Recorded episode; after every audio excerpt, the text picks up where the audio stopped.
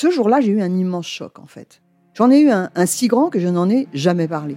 En fait, adolescente, je me sentais déplacée, comme un, comme un geste ou comme une parole peuvent être déplacées. En famille, en amour, au travail, en société, trouve-t-on jamais tout à fait sa place? Ce sentiment d'être en adéquation avec soi-même, de se rapprocher de la personne que l'on a l'ambition d'être. Une carrière pertinente qui nous rend heureux, un entourage qui nous aime pour ce que nous sommes, une vie qui nous ressemble ou tout du moins nous trahisse le moins possible. Parfois, ce sentiment de cohérence arrive vite, parfois plus tard, quelquefois jamais. Le plus souvent, il se déplace par vagues. Je suis Marion Ruggieri et dans le podcast Les Vagues, un tout nouveau podcast de Elle, j'interrogerai des personnalités sur le moment où elles se sont senties à leur place pour la première fois, mais aussi le moment où elles se sont senties déplacées. Je me rendrai chez elles ou dans un lieu cher à leurs yeux pour qu'elles me racontent ce jour fondateur où elles se sont dit ⁇ Là, je suis bien, je suis là où j'ai toujours voulu être, et c'est moi. Découvrez et écoutez les vagues à partir du 24 octobre sur toutes les plateformes de podcast. Bonne écoute. I'm Sandra, and I'm just the professional your small business was looking for. But you didn't hire me because you didn't use LinkedIn jobs. LinkedIn has professionals you can't find anywhere else, including those who aren't actively looking for a new job but might be open to the perfect role, like me. In a given month, over 70% of LinkedIn users don't visit other leading job sites. So if you're not looking on LinkedIn, you'll miss out on great candidates like Sandra. Start hiring professionals like a professional. Post your free job on linkedin.com/people today. C'est mon histoire, le rendez-vous iconique du magazine Elle. Les lectrices racontent leurs aventures les plus folles et les plus émouvantes. Il est richissime, mais radin. Vibrez maintenant avec le podcast C'est mon histoire. Tant pis, les autres auront de tout petits cadeaux, mais je tiens pour notre premier Noël à offrir à Maxence quelque chose de très beau. Je me sentirais bête s'il me couvrait de présents et qu'en retour je ne prévoyais pour lui qu'une babiole. Je casse donc ma tirelire en ces temps difficiles et je lui offre une écharpe en cachemire. Quand je vois son paquet tout plat posé sur son assiette et la multitude de petits paquets qui m'attendent devant la mienne, je me sens déjà gênée. Maxence a les moyens, il vit dans un hôtel particulier, il collectionne les montres et les voitures. Chez lui, les œuvres d'art se chevauchent. En fait, il a de quoi vivre dans l'oisiveté durant les 500 prochaines années. De mon côté, je touche à peine plus que le SMIC et je ne veux pas avoir l'air pingre. On se connaît depuis peu, mais je ne supporte pas qu'il puisse croire à un manque d'attention de ma part.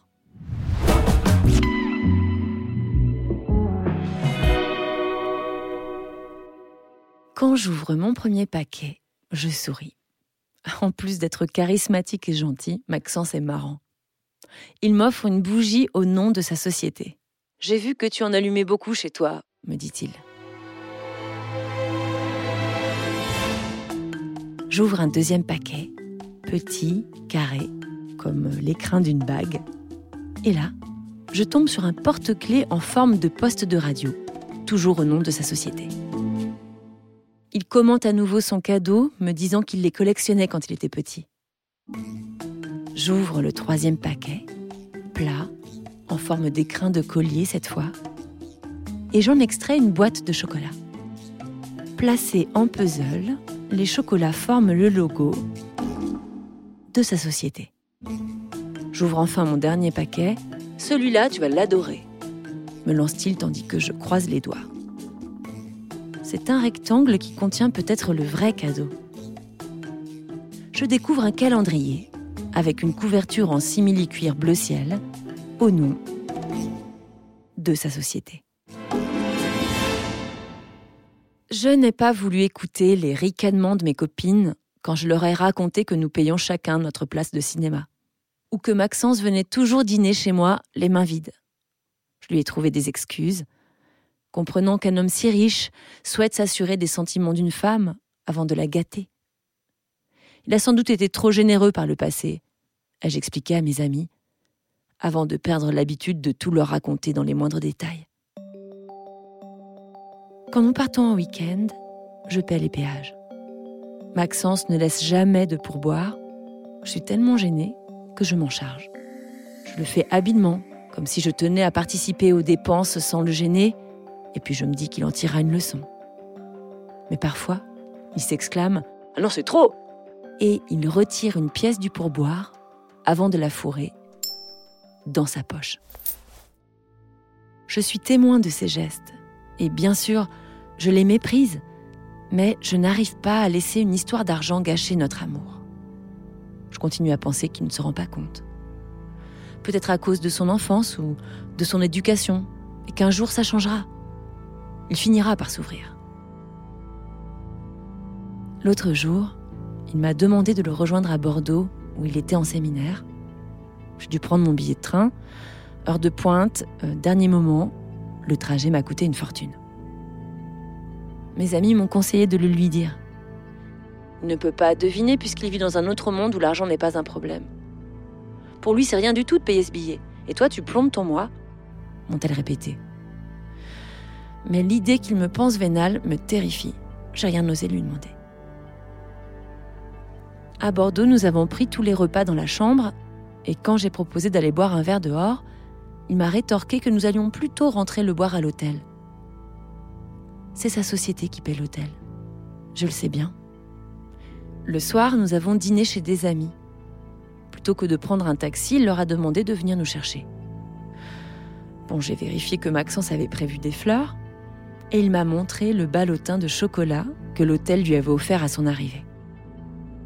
Quand les amis ont ouvert la boîte à la fin du repas, Maxence a dit ⁇ Je sais que vous adorez le chocolat ⁇ Les amis n'ont rien répondu, mais quand j'ai plongé la main dans le ballotin qu'il me tendait, j'ai vu qu'il ne contenait que des pâtes de fruits.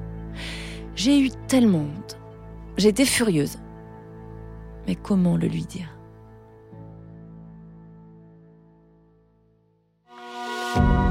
Pour écouter la suite de cette histoire, vous devez être abonné à Elle.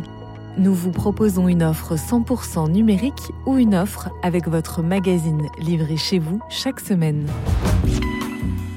Faites votre choix sur la page l.fr/slash